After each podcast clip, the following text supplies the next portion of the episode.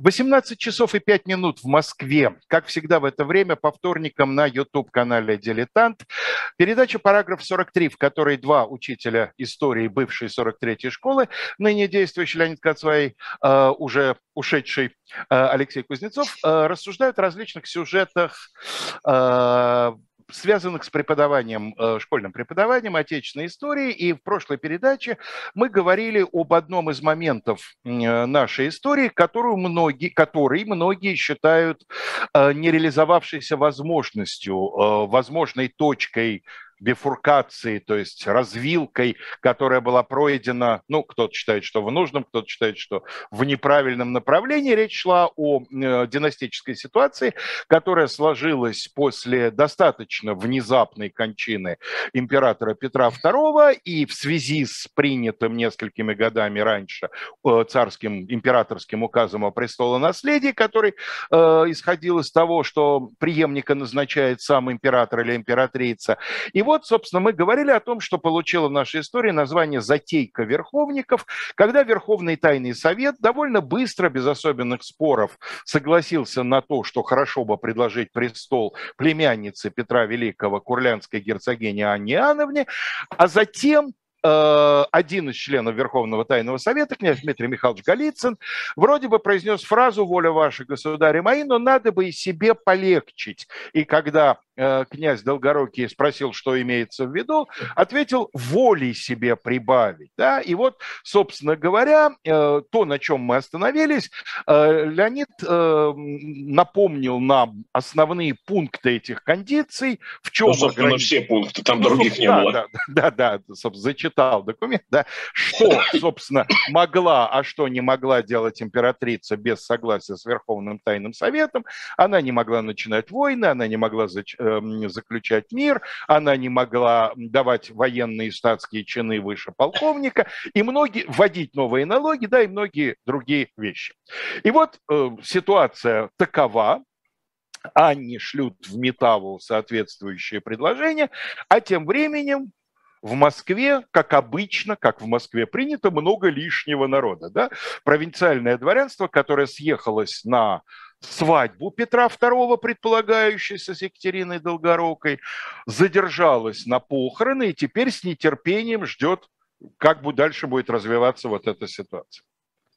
Ну, тут даже было не столько провинциальное дворянство, сколько в Москву съехалось приблизительно половина так называемых персон первых четырех рангов. Э, это ну, то, что можно называть генералитетом, или вот то, что по э, классификации Петра Великого именовал знатным шляхетством. Э, и действительно надо сказать, что э, о затейке верховников стало известно практически сразу. Они вообще хотели, видимо, это утаить, но такие вещи утаить невозможно, потому что через слуг, через приближенных, все это становится э, довольно быстро понятно.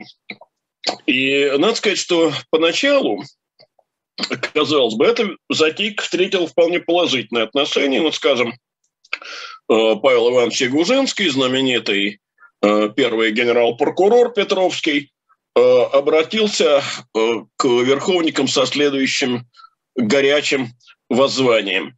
Теперь время, чтобы самодержавию не быть. Отцы наши, прибавьте нам как можно воли. А, ну, а, надо сказать, что Ягужинский не просто генерал-прокурор, а он к тому же еще и зять одного из верховников, канцлера Головкина. Вот. А, но уже на следующий день оказалось, что в этот избранный круг высших вельмож Ягужинский не входит. И он тут же меняет позицию и отправляет к Анне в Метаву э, своего гонца с тем, чтобы ее предупредить о том, что происходит. Но гонец Ягужинского опоздал. Э, больше того, его даже э, выдали, по-моему, главой делегации верховников. Но это ничего не изменило, потому что другие люди сумели опередить эту делегацию. Я вообще а... правильно понимаю, что дорогу в Метаву очень сильно утоптали практически сразу же после ну, того, как... насчет утоптали эм, я бы, так сказать, не решился. Но, во всяком случае, гонец Феофан Прокопович опередил делегацию верховников и опередил делегацию верховников гонец обергов-маршала Рейнгольда Густава Левенвольда.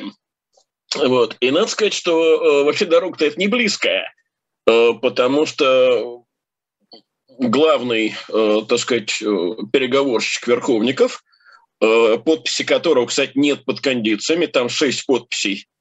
Э, вот э, в самом тексте кондиции говорится о том, что в восьми персонах будет Верховный Тайный Совет, а подписей шесть.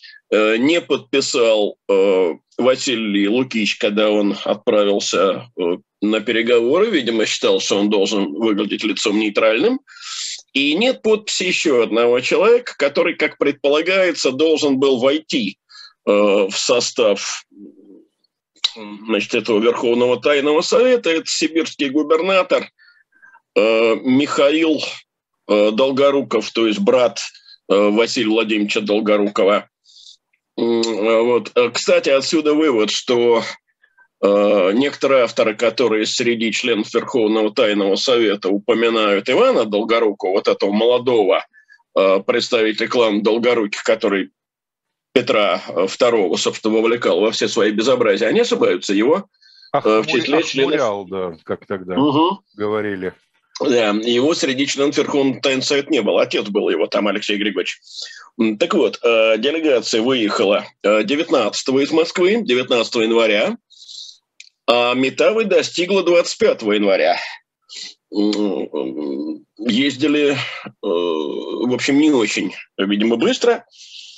Вот. И когда э, делегация приехала, она о планах верховников уже знала. Она знала и о планах верховников, и она знала о том, что у них есть противники, потому что и Левенвольде, и Э, Прокопович ее предупреждали о том, что вот э, есть такие негодяи, которые хотят вас, э, государня, во власти ограничить. Но ну, при всей своей, так сказать, грубости и дурном воспитании Анна, видимо, была неплохая актриса. Во всяком случае, она вид не подала, что истинное положение дел знает, поскольку Василий Лукич ее Эм, так сказать, убеждал в том, что это решение всего общенародия. Угу. Ну, под народом, как понятно, понимались не христиане и горожане, а шляхетство. Вот это и, и породит потом знаменитую фразу «так ты обманул меня, Василий Да, да, да, да, да, да, да. И э, она документ подписала, подпись ее гласила «так, а посему обещаю без всякого изъятия содержать». И э, Василий Лукич отправил гонца в Москву.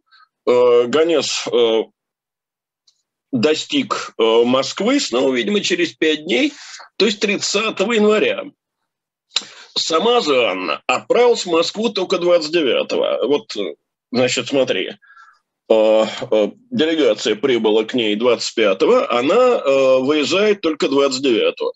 Почему? Ну, молниеносно собраться невозможно. Это не выезд с одним чемоданом. Значит, ехала она не быстро. А вот если делегация за пять дней доехала, ну, за пять, за шесть, там, с 19 по 25, то Анна прибыла в подмосковное село Всехсвятское только 10 февраля. А торжественный въезд ее в Москву состоялся еще через пять дней. 15 февраля. Привяжемся то, к местности всех Святска, это район нынешнего метро «Сокол». Ну да. А, но дело в том, что въехать быстрее а, было и невозможно. А, потому что в царском поезде был так э, всего ничего 130 подвод. Уточним подвод... на всякий случай, что словом «поезд» тогда назывался вот этот, собственно, кортеж из ну, ред подвод. Да, кортеж, прочего, кар- да. караван, да, как караван. угодно можно назвать, да. Угу.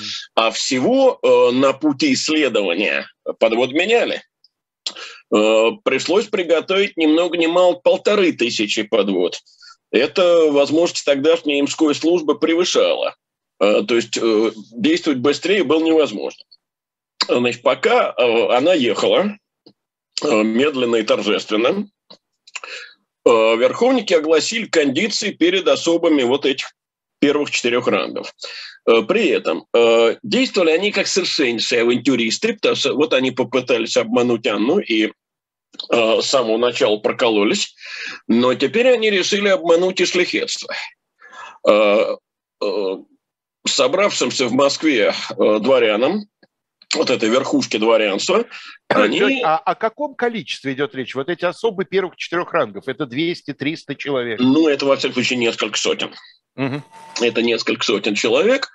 Э, я говорю, половина тогда имевшихся в России оказалась, видимо, в Москве по приблизительным подсчетам. Э, и э, дворянство они, так сказать, сообщили, уверяли его, что Анна даровала кондиции по собственной инициативе в неизъяснимой своей государевой доброй воле. Но надо сказать, что дворянство было достаточно опытным и понятливым, чтобы понять, что его в заблуждение вводят, и что инициатива тут принадлежит отнюдь не Анне, а самим верховникам. И, конечно, забеспокоилась. И есть э, знаменитая э, хрестоматийно известная фраза, э, которая принадлежит казанскому губернатору Артемию Петровичу Волынскому. И фраза звучит так. «Избави Боже чтобы вместо одного самодержца не сделалось десяти самовластных и сильных фамилий. Мы, слихетство, э, тогда совсем пропадем. Но дело в том, что эту фразу э, ленивый только не мусолил, а э, дело не в одном Волынском. Ну вот, например, прусский посланник Мардефельд уверяет, что мелкое дворянство желало себе лучше одного правителя, чем восьмерых. А, еще одна фигура здесь важная – это Феофан Прокопович. А, Феофан а, – опытный проповедник. Феофан прекрасно владел различными риторическими приемами. И вот, обращаясь к дворянству, он заявляет, если по желанию он их господ сделается, от чего сохранил бы Бог, то крайнее всему Отечеству настоит бедство – самим им, господам, нельзя долго быть с собой в согласии. Сколько их есть человек? Чуть ли не столько явится атаманов междуусобных браней. И Россия возьмет скаредное иное лицо, каково имела прежде. Э, вот э, мне здесь очень нравится слово «скаредное». Угу. Но, конечно, в кругу знатных, в кругу вельможных Э, особ, да и, надо сказать, в кругу среднего э, шляхетства. Потому что надо различать. Э, вот все-таки первый ранг там, или четвертый ранг, они достаточно далеко различаются между собой. А есть еще и дворянство, которое собралось помимо их в Москве. Это люди, которым кондиции не излагали. Но понятно, что как только кто-то выходил э, с какого-то совещания, он тут же находил себе слушателей, и все это распространялось вниз. Э, так вот, э, были в этом кругу все-таки и другие настроения, не только те, которые э, выражали э, Волынский или Прокопович. Э, но э, вот когда кондиции были оглашены, Э, то князь Алексей Черкасский, надо сказать, богатейший вельмож тогдашней России, э, задал вопрос верховникам, каким образом впредь то правление быть имеет. И после этого, э, ну, в общем, с согласия верховников началось составление различных дворянских проектов. И вот здесь надо сказать, что среди историков ситуация эта, в общем, оценивается по-разному. Вот Яков Аркадьевич Гордин, э, книгу которого мы с тобой упоминали в прошлый раз, он пишет, «Э, идея ограничения самодержавия и введения представительного управления была, можно сказать, нервом всей политической жизни России на протяжении 200 лет. Ибо это означало не просто коррекцию политического устройства, но участие общества в управлении страной, э, контроль над хищным государством, превращение государства из цели в орудие, гарантию соблюдения э, человеческого достоинства. И он здесь ссылает, в частности, на земские соборы. Но мне представляется, ну вот на основании там различной литературы, которую приходилось читать, что это все-таки некоторое преувеличение.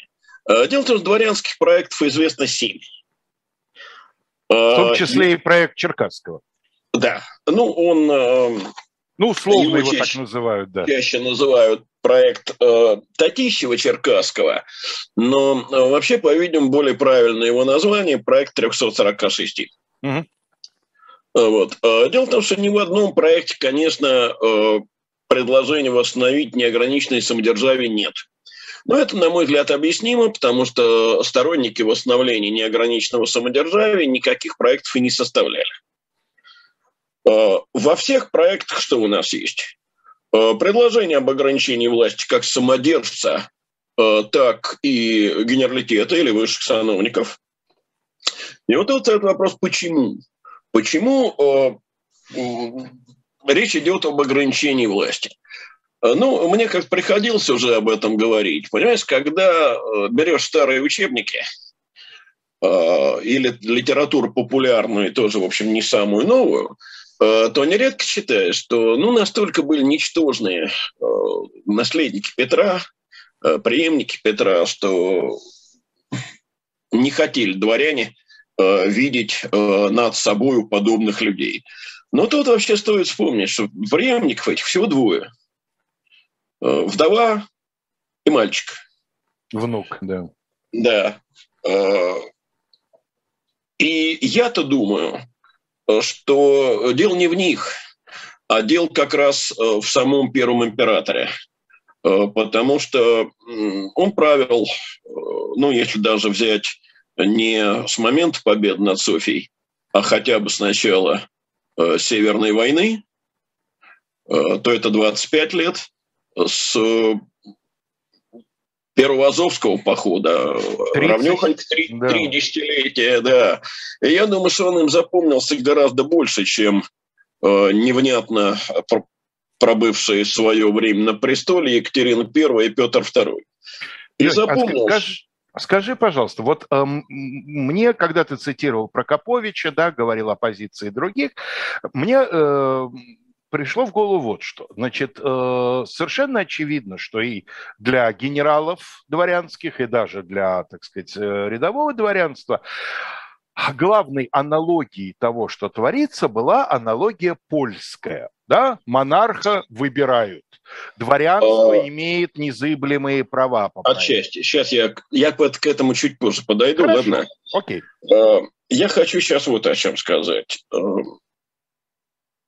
понимаешь, вот эти 30 лет, они, я думаю, дворянство страшно утомили и напугали.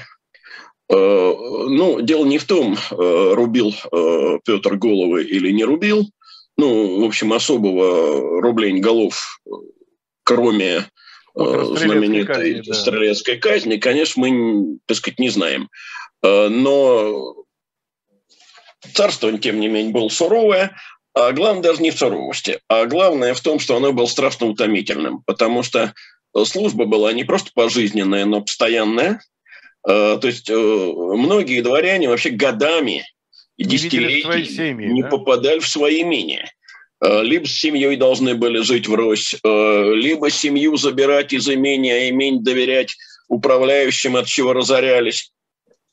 В общем, Петровское самовластие страшно было утомительным. И э, повторение его э, большинство дворянства явным образом не хотело. Я, конечно, имею в виду э, не мелкое провинциальное дворянство, а именно верхушку.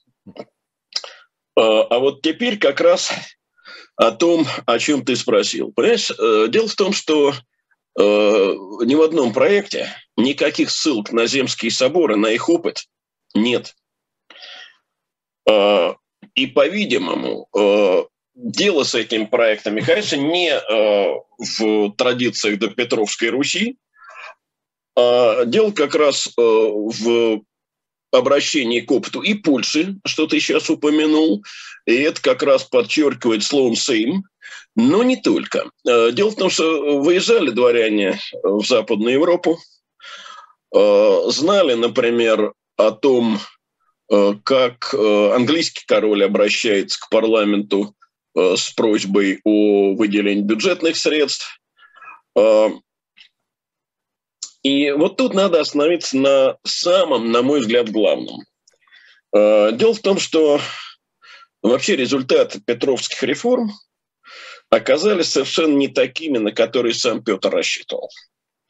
Ведь э, э, вот то, э, что дворянство э, позволяет себе э, вообще выступать с такими проектами, э, сама мысль о том, что э, дворянство это не просто служилое сословие, а это сословие правящее, это до Петра было совершенно невозможным. Вот э, все это э, порождение петровских реформ. Это э, продукт, э, так сказать, перенесения в Россию определенных э, западных реалий и, я бы сказал, западных идей. И вот тут, я повторю, самое главное.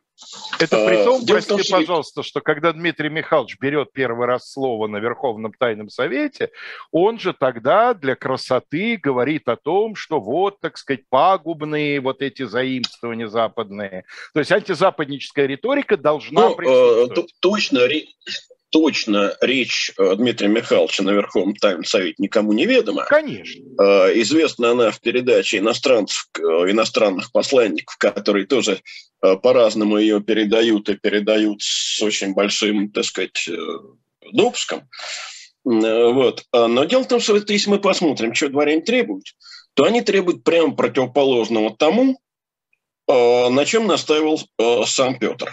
Ну, например, Петр вводит единое наследие. Э, важнейшее требование дворянских проектов – отмена единонаследия. Э, Петр вводит обязательную дворянскую службу, пожизненную, причем начинать ее положено с рядового. Э, дворяне требуют сокращения сроков службы, а лучше вообще отмены обязательной службы и уж во всяком случае отмены обязательной службы рядовыми. Иначе говоря, Петр от дворянства добивается службы – дворянство мечтает о вольности. И э, вот это как раз э, результат того обновления Петровского, которого Петр и не ожидал, и не хотел. И вот это, мне кажется, самое главное в нашем сегодняшнем разговоре. Э, дело в том, что Петр хотел на Западе взять технологию, взять организацию армии, взять организацию государственного управления и все. И, не внешний, случайно... и внешний политез, внешнюю пригласку. Не случайно Петру приписывается фраза, которую он, конечно, никогда в таком виде не произносил, она не в его стиле. А, но приписывается не случайно. Европа нам нужна на 20 лет, а дальше мы можем повернуться к ней задом. Вот. А, никаких политических идей Петр брать Запада не хотел. Не случайно, когда он в Англии был – он всем страшно интересовался, все ему э, понравилось. И Кроме только, парламента. Когда он прибыл в парламент, он даже не понял, что это вообще такое, зачем это нужно и как это работает. Э, так вот, оказалось, что так, как хотел Петр, так не бывает. Вот нельзя с Запада взять технологии, а идею неограниченного самодержавия старомосковскую сохранить целости. Ну, не бывает, э, не работает. Сам Петр этому бы страшно удивился, э, но не работает. Оказывается, что за обновлением технологий, за обновлением организации неизбежно совершенно приходит обновление политических представлений, э, не всего, конечно, общества сразу, но хотя бы его политической верхушки, того, что называют элитой. А теперь вернемся к проектам. Из семи этих проектов наиболее важны два. Проект 364 и проект 15. Вот первый из них составлен как раз э, в кружке Алексея Михайловича Черкасского. Э, вероятным, ну, наиболее вероятным его автором считается э, Василий Никитич Татищев. Что проект предлагает? Верховный тайный совет ликвидировать, вместо него создать так называемое высшее правительство из 21 персоны, причем подчеркивается, более одной персоны из одной фамилии не выбирать. Угу. В Высшем правительстве и в Сенате быть одновременно может не более двух персон от одной фамилии, правда оговорено, кроме обретающихся ныне. Избирать высшее правительство должно так называемое нижнее правительство. Оно состояло, ну там по разным проектам, то ли от 60, то ли 100 персон, видимо, все-таки 100 персон в этом проекте. Э, кто эти 100 персон? Генералитет и знатное шляхетство. Собираться это нижнее правительство должно на сессии два раза в год, то есть это что-то вроде законодательного органа, и это же нижнее правительство должно выбирать президентов коллегий, губернаторов, э, других видных сановников. А Сенат а за Сенатом остается роль э, высшей судебной инстанции, которая, кстати, будет э, за Сенатом весь 18 весь 19 век. Э, проект 15, он более компромиссный. Здесь ВТС сохраняется, то есть вот Верховный Тайный Совет. Но, правда, в нем уже не 6 и не 8 персон, а 12 или 15. Избирать членов Верховного Тайного Совета должно особое собрание – из 70 персон. Но эти 70 персон изберут трех кандидатов, а уже из этих трех кандидатов сам э, Верховный Тайный Совет отберет одного, того, который в него войдет. Что касается э, избрания сенаторов, губернаторов, президентов коллегий, э, то э, по этому э, проекту окончательно это не решалось. То, что сказано было так передается волю и рассмотрение Верховного Тайного Совета или обществом выборов баллотировать. Ну, то есть окончательный вариант они еще не избрали, можно было избирать один из этих двух. Значит, теперь смотрим. Э, появились дворянские проекты, и э, реализация кондиций в их первоначальном виде заведомо стал невозможным. И вот тогда, по сообщениям э, ряда иностранных дипломатов, верховники выдвинули новый проект. В этом новом проекте э, предлагалось наряду с Верховным Тайным Советом создать Сенат. Точно неизвестно, сколько в этот Сенат должно было входить людей. Одни э, дипломаты сообщают, что 10, другие, что 12 членов. Э, дворянская палата, здесь расхождение еще больше, то ли 100 э, человек, то ли 200. А, скажем, французский дип дипломат был такой Жан-Батист Маньян и английский консул э, Клавди Рондо, они еще э, утверждали, что предполагалась даже палата э, депутатов, ну или палата купечества по-другому. Видимо, Туда якобы... видимо, эта разница связана с тем, что они контактировали с разными людьми, от разных людей возможно, информация. Возможно, и получали разные сведения, да. да. Но э, что любопытно, э, что вот эта палата горожан или палата купечества должна была состоять из двух э, человек от города. И это очень напоминает э, палату, палату общую. Конечно, в чистом конечно. виде. Вот э, Маньян э, считал, что автором этого проекта был Дмитрий Михайлович Голицын. И, надо сказать, в литературе это утвердилось как э, проект Голицына – но э, хотя э, вот в книге Якова Аркадьевича Гордина как раз о проекте Голицына говорится очень подробно, но вообще в науке это спорный вопрос. Можно ли говорить о плане Голицына или проекте Голицына? Значит, безусловно, если этот проект был, Э, то он представлял собой сближение позиций верховников и э, позиции, ну, так сказать, дворянской фронта, дворянской оппозиции, как назвать. Э, больше того, э, даже иногда говорят так, что при большей активности со стороны членов Верховного Тайного Совета э, проект Голицына вообще мог бы стать э, основой будущей российской конституции.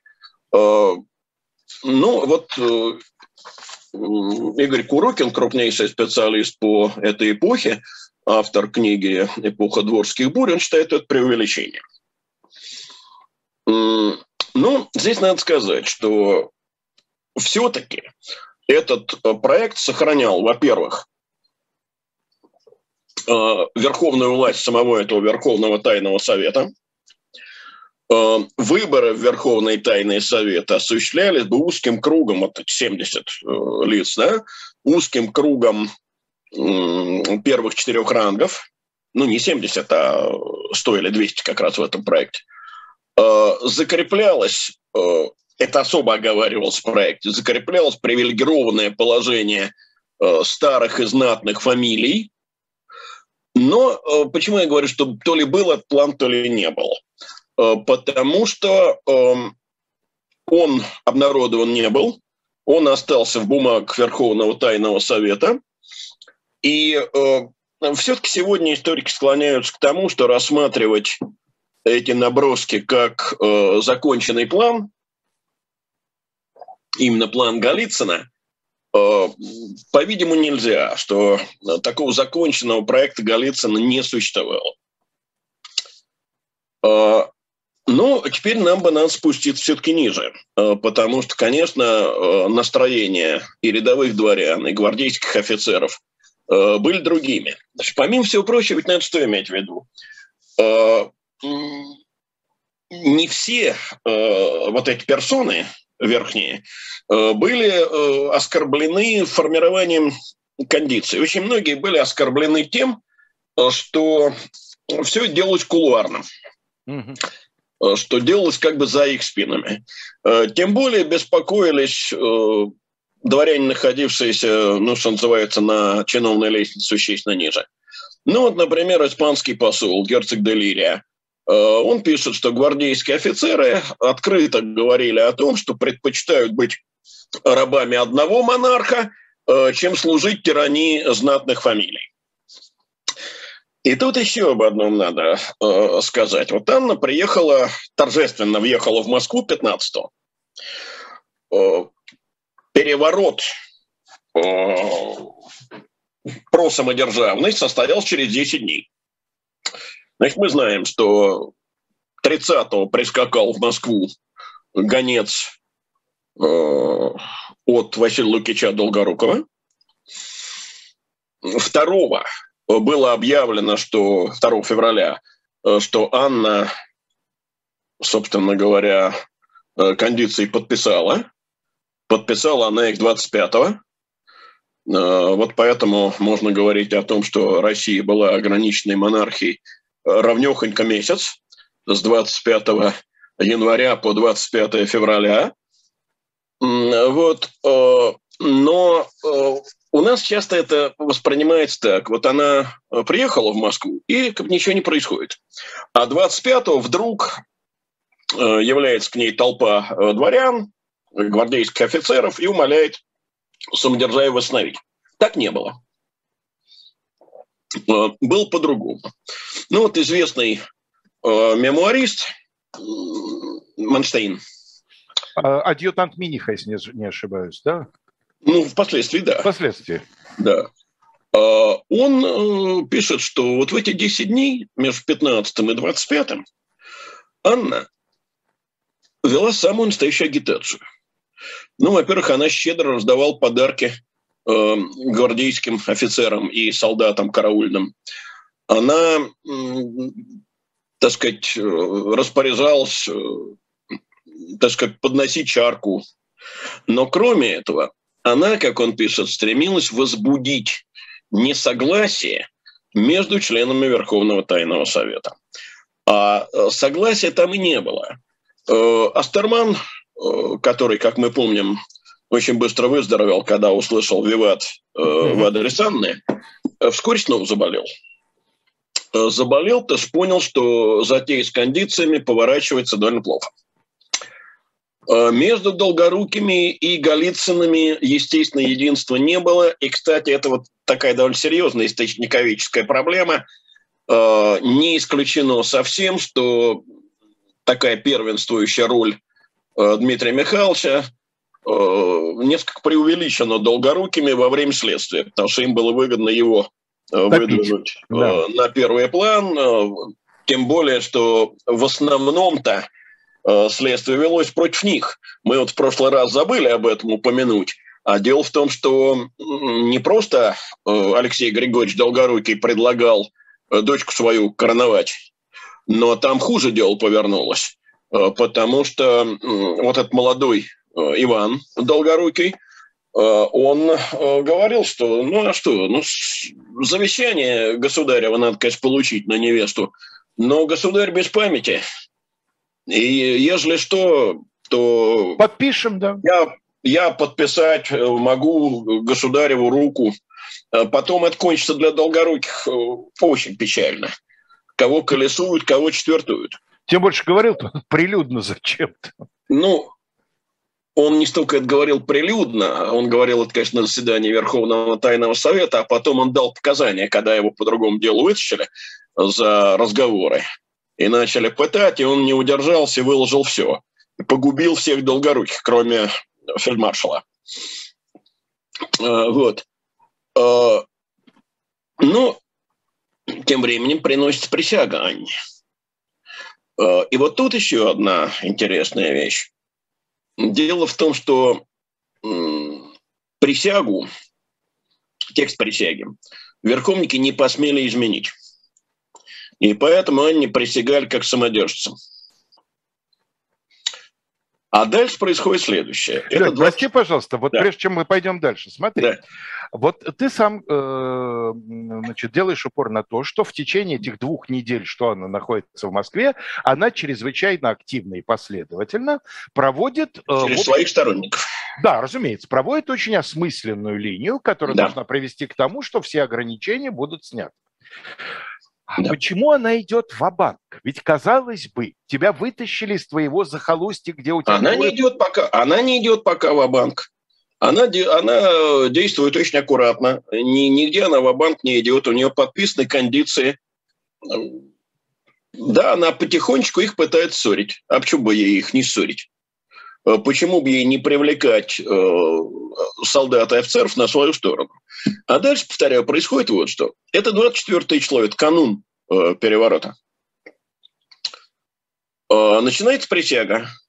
И вот фельдмаршал Василий Владимирович Долгорукий, который, как мы помним, сказал, что если он явится в полк с предложением присягнуть обрученной невесте, то его просто изобьют. Э, предлагает Преображенскому полку э, присягнуть императрице и Верховному Тайному Совету. И вот тут, э, по словам саксонского посланника Лефорта, преобразующие ему отвечают, что если он еще раз к ним явится,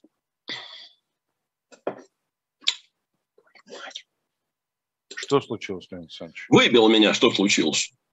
Не знаю, я все вижу. А я не вижу. Ничего страшного, продолжайте, потому что вы в эфире. Да, ну да. ладно.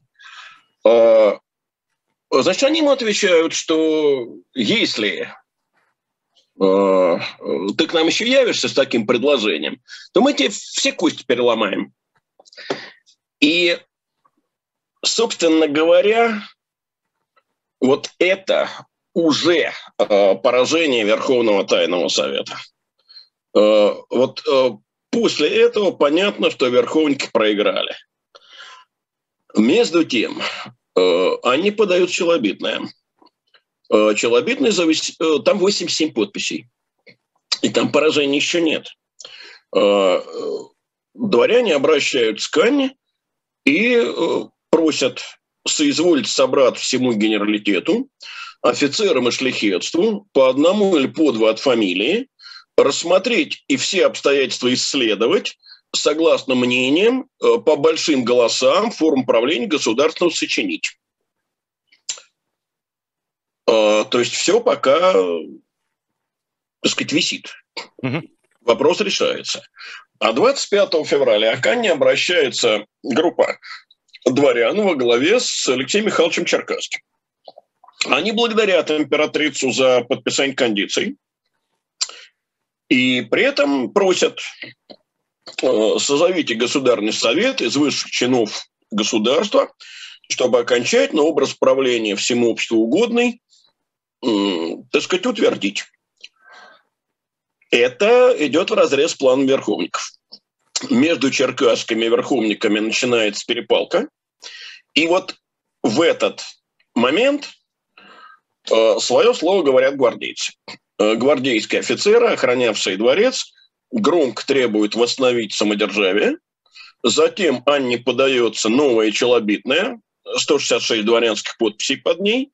Всепокорно просим всемилостивейше принять самодержавство таково, каково ваши славные предки имели, а присланные к вашему императорскому величеству от Верховного Совета пункты уничтожить. И вот тут происходит эта знаменитая сцена, которую ты лишь вспомнил в начале. Она поворачивается к стоящему рядом э, Василию Лукичу Долгорукому, хватает его двумя железными пальцами за нос. Как? Князь Василий Лукич, так ты меня обманул? Она прекрасно знает, что он ее обманул. Конечно. Но она разыгрывает спектакль. И после этого она через весь зал, или как современники пишут, через всю залу, его протаскивает за нос за собою, а потом объясняет, за то, что он хотел провести государыню за нос. Ну, а э, в официальном журнале Верховного Тайного Совета, где по понятным причинам этой замечательной сцены нет, э, там указано лаконично. И те пункты Ея Величество при всем народе изволило приняв и задрать. Таким образом, вот э, на протяжении э, месяца Россия пережила два э, переворота дворцовых. Но это как раз тот случай, когда дворцовый переворот обещал изменение э, не просто группировки, стоящей у власти, и не просто направление политики, но самого государственного строя. И вот тут надо сказать, что вообще в дореволюционной литературе верховники, ну, совершенно понятно это, оценивались всегда однозначно отрицательно. Ну, еще бы. Они э, покушались не на что-нибудь, а на государственный строй России, то есть э, на неограниченное самодержавие. Даже у Пушкина сказано так же. Вот смотри, знаменитый текст. Если бы гордые замыслы долгоруких и прочих совершились, то владельцы душ, сильные своими правами, всеми силами затруднили или даже вовсе бы уничтожили способы освобождения людей крепостного состояния. Ограничили число дворян и заградили для прочих сословий путь к достижению должностей и почти государственных. Одно только страшное потрясение могло бы уничтожить в России закоренелое рабство. А дальше, э, так сказать, великий поэт рисует нам совершенно идиллическую картину. Нынче же политическая наша свобода неразлучна с освобождением крестьян. Желание лучшего соединяет все состояния против общего зла. И твердое, мирное единодушие может скоро поставить нас наряду с просвещенными народами Европы. Увы, скорее всего, Пушкин ошибался. Э, ну почему? Во-первых, в мировой истории очень много примеров, и вернуться можно к той же Англии, э, когда свобода многих э, начиналась потихонечку со свободы немногих. Раскрепощение вот этой олигархической верхушки в дальнейшем неизбежно должно было как-то расшириться вниз. Я бы сказал, что Пушкин еще и в другом отношении ошибается. Э, потому что в XIX веке э, идея социальной свободы и идея политической свободы очень долго не шли рука об руку, а наоборот друг другу противоречили. И это прекрасно будет заметно э, вот в эпоху Великих реформ. Но это как-нибудь отдельный нам с тобой стоит по этому поводу провести разговор – и, может быть, поговорить и об этом, о том, как э, либеральная общественность и либеральные бюрократы совершенно, так сказать, не понимали друг друга и, более того, раздавали. А может быть, даже поговорить и о консервативном конституционализме в России. Э, вот. Э, но Лень, ну вот смотри, значит, ты сам завел э, разговор о той же Англии, что естественно, угу. потому что некоторые э, пункты кондиций буквально текстуально совпадают с Великой Хартией Вольностей в плане создания совета для ограничения власти короля, там, что он может делать, что он не может делать и прочее, прочее, прочее. Но Великая Хартия Вольностей, которая стала в каком-то смысле матерью парламента, который постепенно... И основой неписанной английской конституции. конституции. Да, парламент из э, органа аристократического через какое-то время превращается в орган смешанный, а дальше даже и палата общин приобретает больше вес, чем палата лордов, да, но это, тем не менее, не удерживает Англию от формирования абсолютизма при э, тех же, скажем, Тюдорах и первых Стюартах, да, то есть наличие э, вот такого документа и выросший из него парламент, и все равно вот нет, понятно, что это ничего не гарантирует, э, но, по крайней мере, это был шанс. Россия от этого шанса отказалась. Но здесь надо сказать вот о чем. Есть э, очень разные подходы в среде историков к событиям 30-го года. Одни утверждают, что это сугубо олигархическая такая затейка. попытка. Да. Вот именно затейка верховников. Mm-hmm. Другие говорят э, напротив, и вот здесь как раз э, план Голицына оказывается важен, что это наоборот свидетельствует о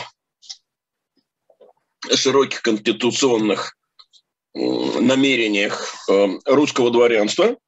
Э, ну, суть по всему, э, правда, где-то посередине, потому что была здесь и олигархическая составляющая, то, что предполагали делать верховники, это точно олигархическая затея. Была и в то же время, и я об этом сегодня довольно подробно говорил, и еще раз готов повторить, что порождение э, петровских реформ, э, западнических реформ, это, несомненно, так сказать, готовность верхушки русского дворянства к некоторому конституционному, неконституционному, но к некоторому ограничению самодержавия. Но тут надо вспомнить о другом. Петровские реформы, как мы знаем, довольно верхушечные. Ну вот как с бритьем бороды Борода, как известно, должна быть в чести, а усы у собаки есть. Эм, вот. Э, я как бородат человек не могу этого не сказать. Э, но все-таки мы знаем, что брить бороды Петр заставлял э, дворянство... Леся, только поясните, пожалуйста, потому что я не уверен, что многим людям эта фраза знакома. Она Это так цитата пови... из, Толст... из Алексея Толстого. То есть это как раз отстаивание старомосковского, да, борода в части, это вот то бородатое... Это цитата из романа Алексея Толстого «Петр I». Если я не ошибаюсь, там произносятся эти слова вымышленный персонаж, князь Роман Буйносов. Э, но дело в том, что это касалось верхушки, это касалось дворянства, это не касалось купечества, э, кроме самых высших представителей купечества, это не касалось городских низов, это не касалось совсем э, крестьянства, ну, о духовенстве говорить нечего. Э, то же самое здесь. Вот те, кто стоял ниже вот этих четырех высших рангов, те, кто относится к мелкому дворянству, рядовые гвардейские офицеры, они не были, так сказать, вовлечены в эти идеи. Э, ограничения самодержавия, они предпочитали жить как при дедах и прадедах. Э, и я думаю, что они как раз, э, если обращались к опыту вот, российского прошлого, то не к земским соборам, как ну, к представительной некой силе. Да? Некой представительной системе, а к страшному опыту смуты. Угу. Э, когда отсутствие прочного самодержавия э, привело страну к развалу, вот к этому скаридному состоянию, о котором упоминал э, Феофан. То есть Дело в том, что вот эти конституционные идеи, а в XVIII веке они получат свое продолжение. Мы скажем, если когда-нибудь будем говорить о царствовании Екатерины Великой, увидим, что ну, был такой проект Панина, который буквально повторял а мы его идеи. упоминали в одной из прежних передач Конституции да, да. Панина Фанвизина, так называемая. Да, он буквально повторял э, идеи верховников и некоторых дворянских проектов. То есть, да, действительно, это будет, но, э, скажем, та же Екатерина, она даже не репрессирует никак ни Панина, ни его единомышленников. Почему? И она порвет Э, его проект уже подписанный, точно так же, как это сделала Анна. То есть это вот э, буквально подарок для академика Фоменко. Да, да, да, да, да. Совместить эти события, значит, Анну Екатерину, Панина Верховников. Но дело в том, что она поймет, что за Паниным никого нет. Ну, да. Нет у него никакой опоры и основы. И как только она оглядится и почувствует себя уверенно, она этот проект э, надорвет сделает его недействительным. То есть это э, верхушечные э, идеи. Да, они принесены в Россию, конечно, западными э, реформами Петра Великого, э, но они не коснулись толще, толще, толще российского да, да. дворянства, не говоря уже о народе. Не случайно в то время как раз общенародием дворянство и называли, и поэтому они, по-видимому, и не имели э, шанса на серьезную реализацию. Э, вот как... именно эту мысль ты бы предложил на нашем гипотетическом уроке как главный вывод, да? Что верхушечные реформы, не затронувшие... Две, э... две мысли, две. Эту и ту, на которой я сегодня останавливался, о том, что взять технологии и сохранить доморощенные идеи невозможно. Ну, а ну, то есть это на самом деле получается, что эти две мысли – это два крайних положения маятника. С одной стороны, Петровские реформы как-то завели, вот, по крайней мере, обсуждение этого вопроса. С другой стороны, их верхушечность не позволила этому вылиться во что-то радикальное. Да, да, но собственно говоря, может быть, шанс какой-то здесь и был. Ну, вот э, есть э, историки, специалисты, которые считают, что ну, вот, только недостаточная энергичность э, членов Верховного Тайного Совета э, Отсутствие не, единого вождя, видимо, да, среди них. не позволило реализоваться э, вот э, этой ну, так сказать, верхушечной конституции. Я знаю, что, например, э, насколько я помню, так э, считал Александр Войчьянов, покойный. Вот. Но история, в отличие от физики и биологии, как известно, наука неопытная. В смысле, не экспериментальная. Не экспериментальная, да. Э, проверить экспериментом нам это не дано. И, в общем, конечно, к сожалению, Россия снова, э, снова я имею в виду после крестцеловальной записи Василия Шуйского, э, миновала тот исторический поворот, который мог бы ее от э, единовластия повести ну, в какую-то более, так сказать, демократическую сторону. Хорошо. Значит, здесь, эм, э, наверное, мы уже можем э, анонсировать нашу следующую передачу, потому что мы, насколько я понимаю, вполне договорились о теме, да, и мы с некоторым такой эм, э, настороженностью, точнее осторожностью, хотим в следующий раз приступить к теме, которая в силу известных событий приобрела скажем так, особую горячность и особую дискуссионность. Да, вернуться назад на несколько веков. Ну, мы с самого начала предупредили, что мы не идем а. линейно, да, из глубины. Туда, к тем сюжетам, которых мы уже касались. Да, и поговорить об э, альтернативной Руси, скажем так, да, в Великом княжестве Литовском и Русском, э, и Жемойцком, да, вот, и э, сюжет э, один из наименее изученных в отечественной традиционном преподавании.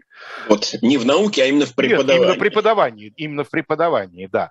Э, ну, а тех, кто продолжает смотреть э, «Дилетант и живой гвоздь», в ближайшее время вы можете переключиться на канал «Живой гвоздь», там Маша Майерс беседует с Глебом Павловским, а затем, сегодня вторник, сегодня особенно особенный день, когда на канале «Дилетант» не одна, а две передачи, да, и, соответственно, после 20.00 э, Елизавета Листова и Сергей Бунтман со своей серией, о посвященной холодной войне. Ну, а затем программа «Статус», соответственно, Екатерина Шульман, которую российские власти считают иностранным агентом, и Максим Курников к вашему вниманию. А мы с Леонидом Косвой прощаемся с вами до следующего вторника. Всего самого доброго. Всего хорошего.